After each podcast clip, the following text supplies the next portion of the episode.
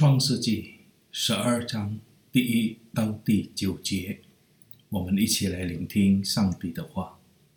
耶和华对亚伯兰说：“你要离开本地本族父家，往我所要指示你的地去。我必叫你成为大国，我必赐福给你，叫你的名为大。你也要叫别人得福，为你祝福的。”我必赐福于他，那咒诅你的，我必咒诅他。地上的万族都要因你得福。亚伯兰就照着耶和华的吩咐去了。罗得也和他同去。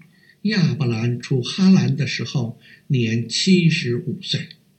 亚伯兰将他妻子撒莱和侄儿罗得。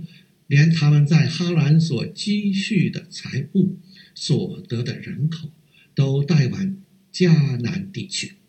他们就到了迦南地。亚伯兰经过那地，到了示剑地方，伯利橡树那里。那时迦南人住在那地。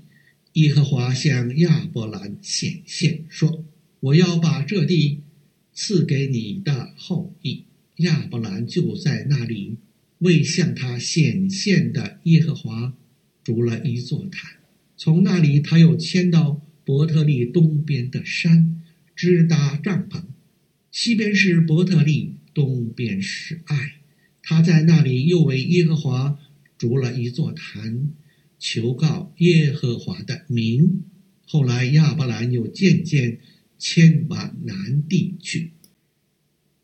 好，我们先听到这里，朋友。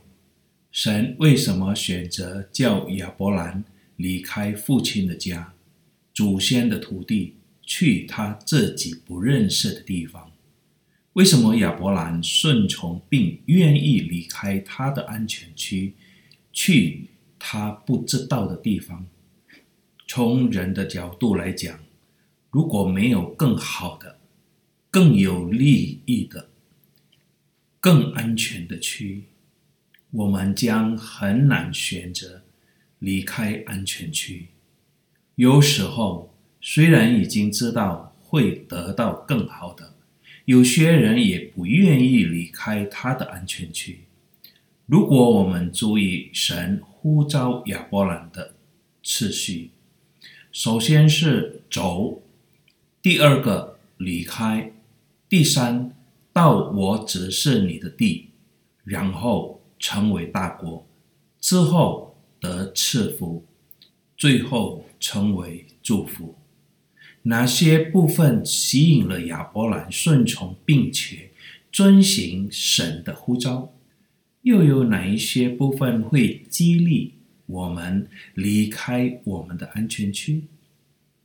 或是因为下句话：“我将赐福那些祝福你的人。”我必咒诅那些咒诅你的人，并且你将成为所有民族的祝福？朋友，我们也许可以用数十、数百，甚至数千种理由和原因来解释亚伯兰离开他自己的安全区。就我个人而言，我认为。